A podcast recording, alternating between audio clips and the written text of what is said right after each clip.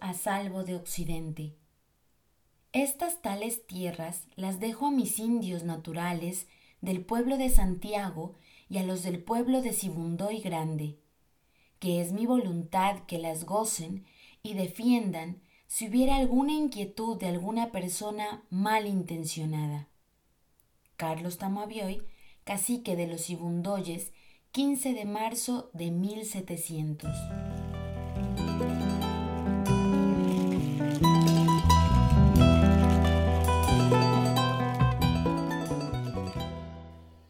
1. Instituciones coloniales de explotación e incidencias en el altiplano andino. Investigación sobre dos siglos ignotos. Al iniciarse el siglo XVII, el altiplano nariñense, tempranamente avasallado por las gentes de Belalcázar, estaba sometido al orden colonial estudiado por numerosos eruditos, es decir, se adelantaban explotaciones económicas bajo el sistema de encomiendas y tenía asiento una real administración gubernamental que se esforzaba, más o menos, en hacer cumplir las leyes indigenistas de la corona española, especialmente las relativas a los resguardos. Recordemos, en primer término, que la encomienda de entonces era la institución mediante la cual el rey encomendaba cierto número de aborígenes a sus más distinguidos servidores americanos, quedando obligados los nativos a pagar el tributo indígena a cambio del adoctrinamiento en Cristo. Esta encomienda era una forma evolucionada de la que existiera en los primeros años de la conquista española porque desde 1520 el emperador Carlos V había liberado legalmente a los indígenas de todo servicio personal no remunerado en las casas, haciendas o minas de sus súbditos peninsulares. Sabia disposición que complementó su hijo Felipe II estableciendo los resguardos, zonas comunales de propiedad de las tribus aborígenes, a fin de que los súbditos indígenas pudiesen trabajar sus propias tierras y mantener un nivel alimenticio que les impidiera seguir muriendo de flacos, como estaba sucediendo ante la despiadada explotación de que eran objeto en minas y haciendas. Es sabido como, no obstante, la buena voluntad real, la mayoría de las disposiciones indigenistas quedaron aprisionadas en las reales cédulas, no sólo por la vigencia del famoso adagio las leyes se obedecen pero no se cumplen, sino por la instauración de los quintos o conciertos, expresión con que se designaba la quinta parte de los individuos de cada parcialidad, obligados a alquilar su fuerza de trabajo a los colonos ibéricos, medida teóricamente protectora que sirvió en la práctica para mantener la servidumbre indígena. Así ocurría en el altiplano nariñense, habitado por numerosas tribus, es decir, por mano de obra sin precio al alcance de encomenderos y hacendados, realidad económica ante la cual los resguardos creados por los visitadores reales no podían cumplir su función. Así lo asegura, entre otros, el oidor Matías de Peralta, al informar al rey que en esa provincia los conciertos agricultores tenían un salario de 12 pesos, de los cuales debían pagar 6 de tributo y uno al cura, siéndoles vertido los restantes en semillas podridas ocurriendo otro tanto con los pastores, a quienes sus amos les cobraban el valor de las ovejas muertas, accidental o naturalmente. Procedimientos que obligaban a los indios a trabajar durante 10 o 20 años para cubrir sus insaldables deudas, viviendo sin ningún alivio, tratados como esclavos, ni tener para el sustento natural. Esta breve disquisición histórica tiene por objeto sentar el hecho de que mientras las tribus ibundoyas localizadas en la periferia de sus vasalles sufrieron desde tempranas edades, las consecuencias de la vecindad de los blancos, las refugiadas en aquel gozarían durante siglos de la protección que les deparaba la fortificación de las cumbres andinas. Allí no se harían adjudicaciones de tierras a los invasores hispánicos, y los mismos encomenderos residentes en Pasto no las visitarían sino esporádicamente en busca de los tributos, lo que permitió a sus habitantes llegar a nuestro siglo sin haber sido víctimas de grandes desmanes derivados de ambiciones territoriales. De otra parte, conviene advertir al lector que en el presente capítulo vamos a ocuparnos someramente de una larga época que ha permanecido al margen de la investigación histórica. Los elementos para su reconstrucción nos los han brindado algunas viejas crónicas, pero especialmente las documentaciones originales encontradas en el Archivo Central del Cauca, en la capital del departamento de Nariño y en la ciudad de Quito. Larga pesquisa que nos permite arrojar suficiente claridad sobre los siglos olvidados del ignoto Valle de Sibundoy.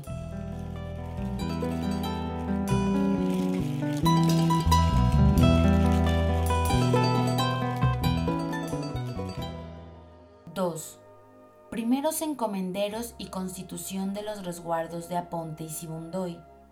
Los Sibundoyes dejan las armas por las leyes. No poseemos documento alguno sobre los primeros encomenderos del valle, pero sabemos que en la segunda década del siglo XVII, el maestre de campo don Martín Díez de Fuenmayor gozaba en segunda vida de las encomiendas de Sibundoy Grande, Santiago, Quiña, Obonuco y Patascoy.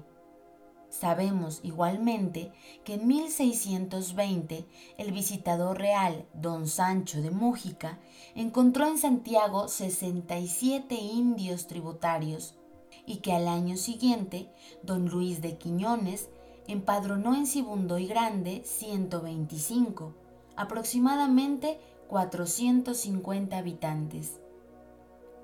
Esta discriminación se explica por la forma como se realizaban las numeraciones, empadronamientos.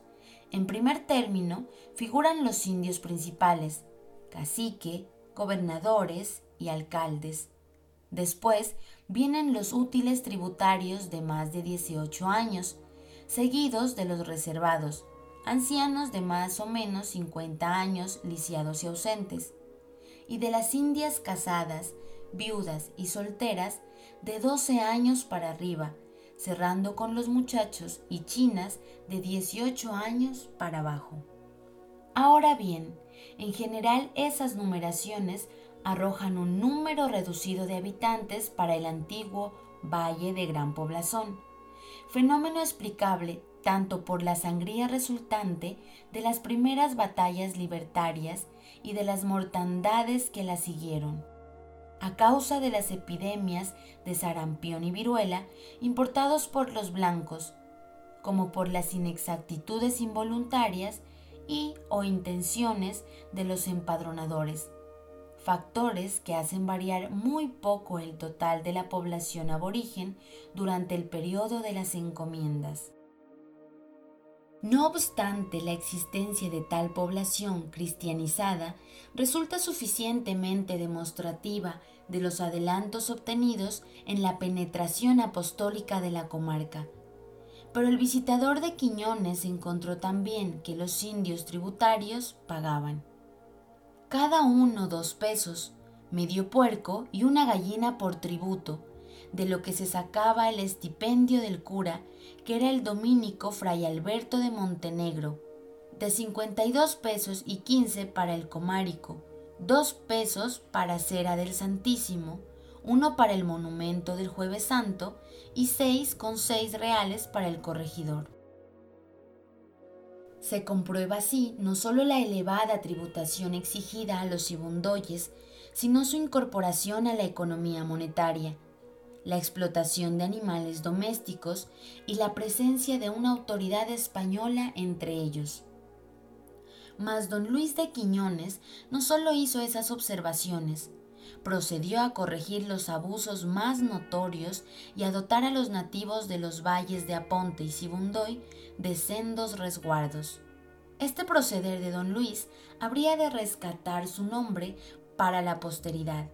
En efecto, el amojonamiento de los resguardos y el mandato de amparo que les expidió haría que los indígenas conservasen su recuerdo hasta nuestros días, en calidad de auténtico protector, y rogamos al lector hacer otro tanto porque los sucesos del presente siglo harían desaparecer el acta oficial de tales diligencias. Mas su existencia es incuestionable, así lo prueban los numerosos documentos y testimonios a que haremos referencia más adelante. Aquel acto de protección indigenista pronto produjo sus frutos. El incidente se presentó en el resguardo de Aponte, incluido en la encomienda denominada Juanambú, otorgada a la familia Ortiz de Argueta, que tenía arrimadas sus haciendas a aquella parcialidad. Esta encomienda no era nueva. En primer término la había poseído don Juan, en segunda vida su hijo Francisco que un escribano pastense vio muerto el 28 de agosto de 1660 y finalmente fue difícilmente acordada a su heredero don Diego. Mas el nombre del capitán Diego Ortiz no consta en los archivos solo por su deseo de hacerse la encomienda de Juan Ambú, sino por haber originado el primer litigio de tierras contra los Ibundoyes, en marzo de 1680, el gobernador de Sibundoy Grande, don Luis Narices, lo demandó por invadir el terreno llamado Hachinchoy, obteniendo de las autoridades de Pasto la emisión de un despacho en su favor y la restitución de esa ancestral posesión indígena. Este hecho tiene una significación particular. Demuestra cómo, hacia la segunda mitad del siglo XVII, los ibundoyes habían abandonado todo empleo de la fuerza para defender sus derechos, acogiéndose a las normas jurídicas de los civilizados. Y no exclusivamente para defender sus predios, sino también para obtener de los blancos el pago de deudas comerciales. Un ejemplo, don Luis Narices había demandado cuatro años antes al capitán Francisco Antonio de Bolaños por dineros adeudados a él y a otros indígenas. Entretanto, don Martín Díez de Fuenmayor, viendo acercarse la ancianidad, buscó para su hijo Juan la sucesión de las encomiendas del Valle de Sibundoy y sus anexos, gracias que obtuvo en 1664 en vez pagados al rey 1.171 patacones y dos reales y medio, que fue la renta líquida de tres años de la dicha encomienda, libre de las cargas del doctrinero, salario de corregidor y otros gastos. Pero la prematura muerte del primogénito hizo que fuese su hermana, doña María, quien entrara en posesión de aquellas en el año de gracia de 1675. De ellas disfrutó hasta su muerte, acaecida diez años después.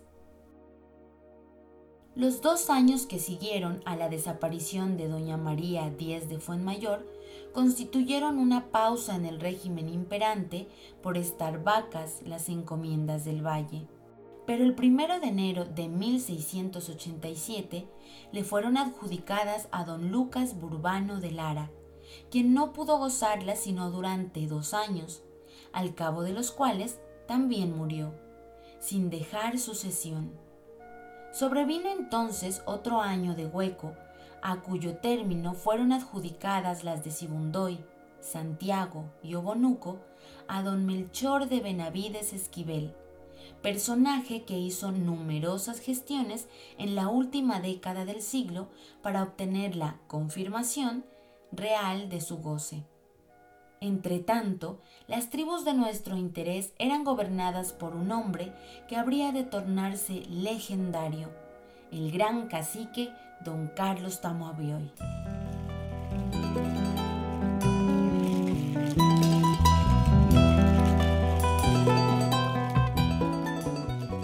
Tercero, un nombre surge de la leyenda, don Carlos Tamoabioy, legado patrimonial y moral del gran cacique. Iniciemos la desmitificación de este noble indio aclarando que los civilizados residentes hoy en el valle tratan de negar su existencia, presentándolo como una leyenda aborigen, actitud comprensible tanto por el desprecio de las tradiciones indígenas como por el deseo de desterrar al olvido toda prueba del derecho con propiedad de los indios sobre sus resguardos de Sibundoy y Aponte. Pero don Carlos Tamo había y existió, y si la única referencia histórica por nosotros conocida es la de un cronista que registra su nombre como autor de la unificación política del valle, habiéndose hecho reconocer como máxima autoridad por todos los gobernadores. Nosotros estamos en capacidad de brindar al lector mayores detalles que surgen de antiguos documentos. Veamos su vida al iniciarse el año 1700.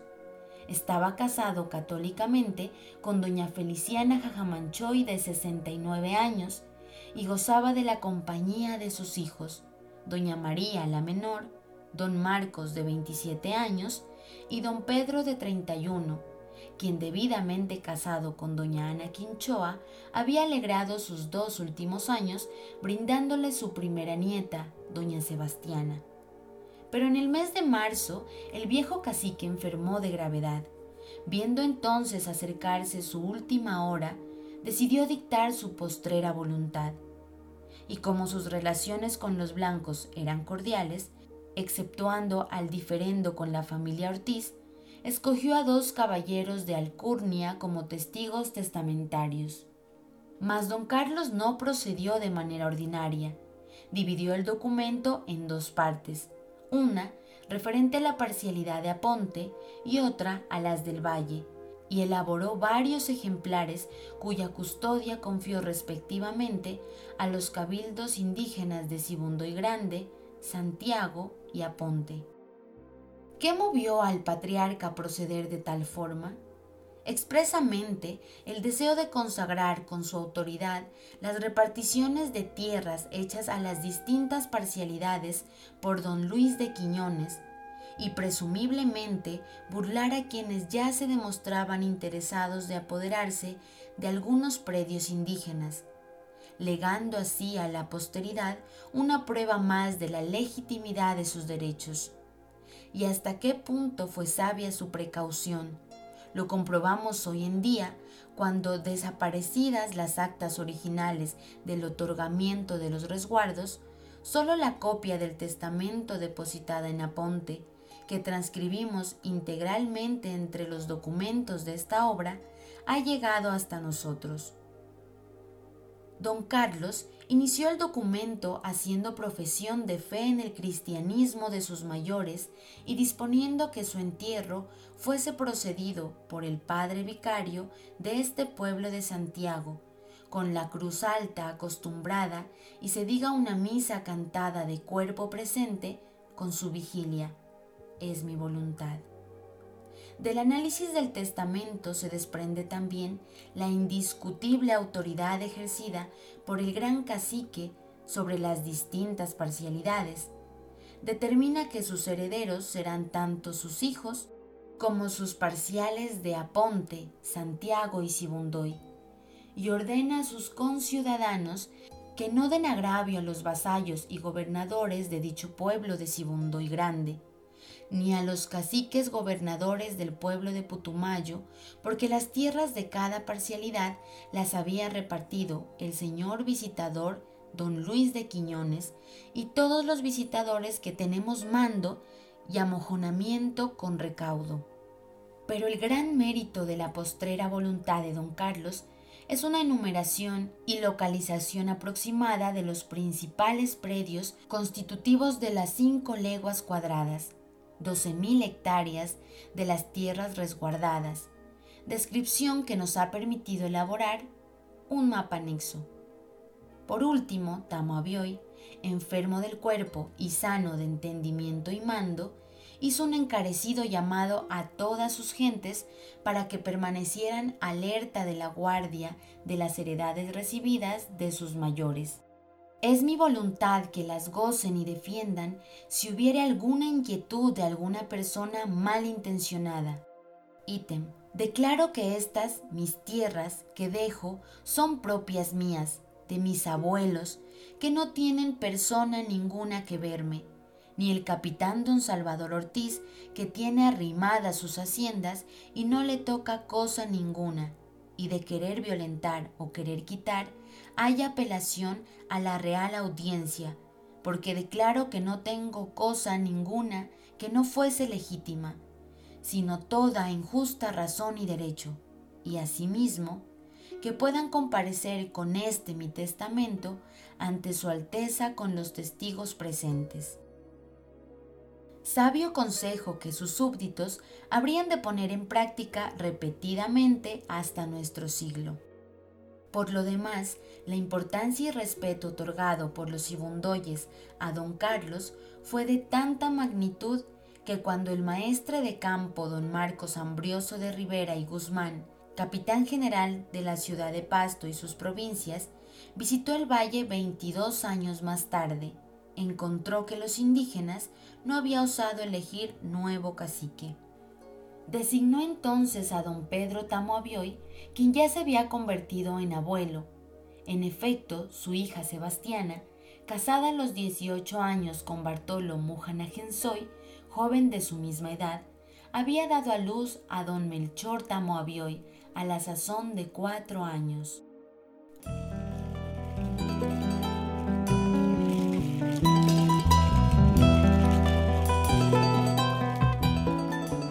Cuarto, amparo gubernamental a los ibundoyes y poderío de las grandes familias. Finalización de las encomiendas. Corría el año de 1701 cuando el virrey de Lima, conde de la Monclava, remitió a los oficiales de Popayán dos reales cédulas. En la primera disponía el soberano. Dos puntos. Todas las encomiendas o pensiones que se hallen conferidas en vasallos que residen en los reinos de España por dos o más vidas, cesen y se extingan con la muerte de los actuales poseedores, y que como fueren invocando, se incorporen y cedan los tributos de que se componen a beneficio de la Real Hacienda, y que no es su real intención innovar cosa alguna por ahora acerca de las encomiendas que se hallaran poseídas o en adelante se proveyeren en vasallos que residan a los pueblos encomendados. Y en la segunda ordenaba, todas las encomiendas que se pagan en las casas reales cesen en todo o en parte y no se satisfagan desde el día 6 de marzo del dicho año pasado de 1601 estas disposiciones formaban parte de los esfuerzos periódicamente realizados por el reino en beneficio de los naturales americanos, medidas que, cada caso, producían graves conmociones entre encomenderos y colonos, para atentar contra sus requerimientos de mano de obra. Muchos manifestaban su inconformidad, violando los reales mandatos. Otros retardando o negando el pago de los impuestos debidos a su rey.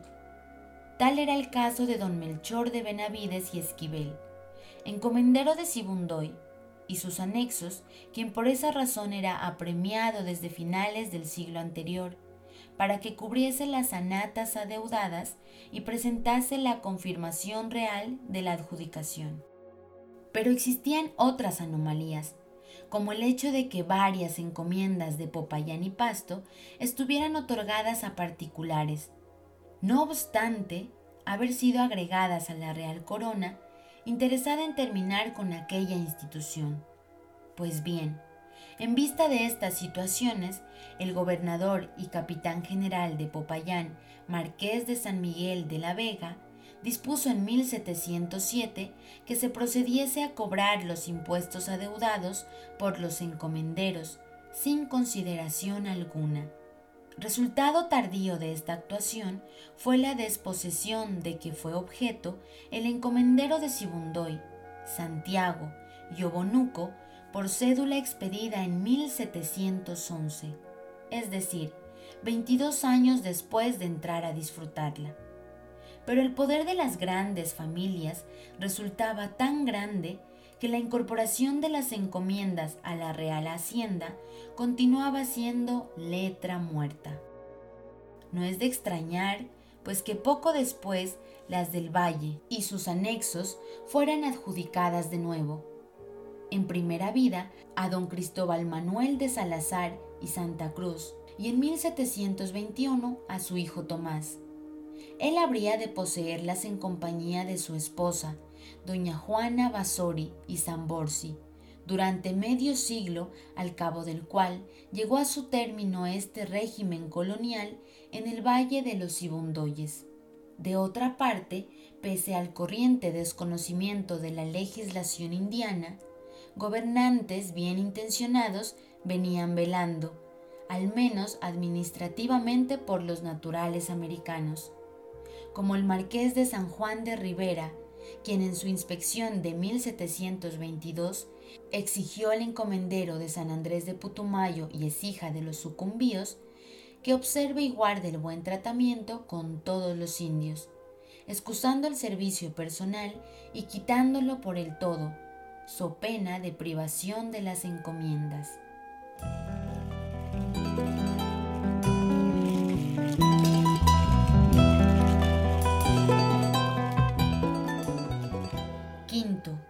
Visión social que permiten las numeraciones. A la actividad de este marqués debemos también la más completa serie de numeraciones de indios levantada en el sur de Colombia, material precioso para el investigador porque su comparación con las anteriores y posteriores permite establecer una serie de fenómenos que caracterizaban a las comunidades ibundoyas en la tercera década de aquel siglo. Los más notorios son 1. La justificación de la antigua amplitud del país ibundoy, pues los nombres de las familias indígenas de gran parte de los pueblos del altiplano nariñense comenzaban en una de nueve consonantes y terminaban en el sufijo toponímico hoy, características de la lengua sibundoya. 2 la costumbre indígena de adoptar un nombre personal castellano y apellidarse con el del predio familiar o del pueblo en que habitaban, Tamoabioy, Quinchoa, Pujatamuy, Buesaquillo, Patascoy, Putumayo, Sibundoy, etc.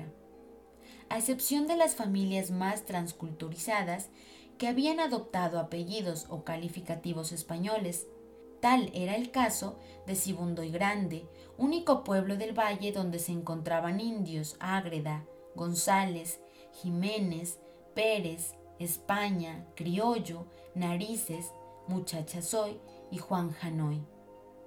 Tercero, la determinación del número de individuos de cada tribu y una cierta reconstrucción de parentescos y genealogías, especialmente de la clase gobernante, destacándose entre ellas ciertas familias cuya influencia habría de seguir ejerciéndose durante los siglos siguientes.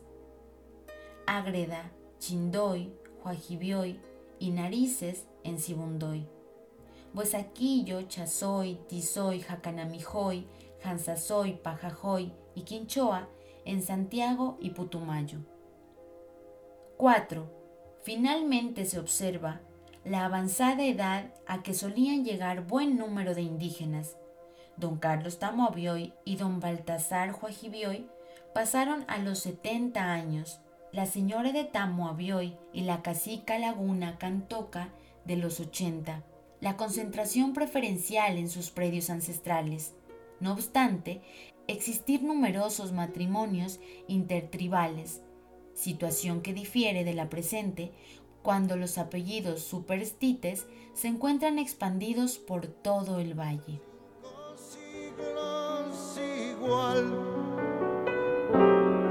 En esta parte de la tierra la historia se cayó. Como secan las piedras, aún las que tocan el cielo, pues tan cerca del tan cerca del sol. Es tinieblas con flores,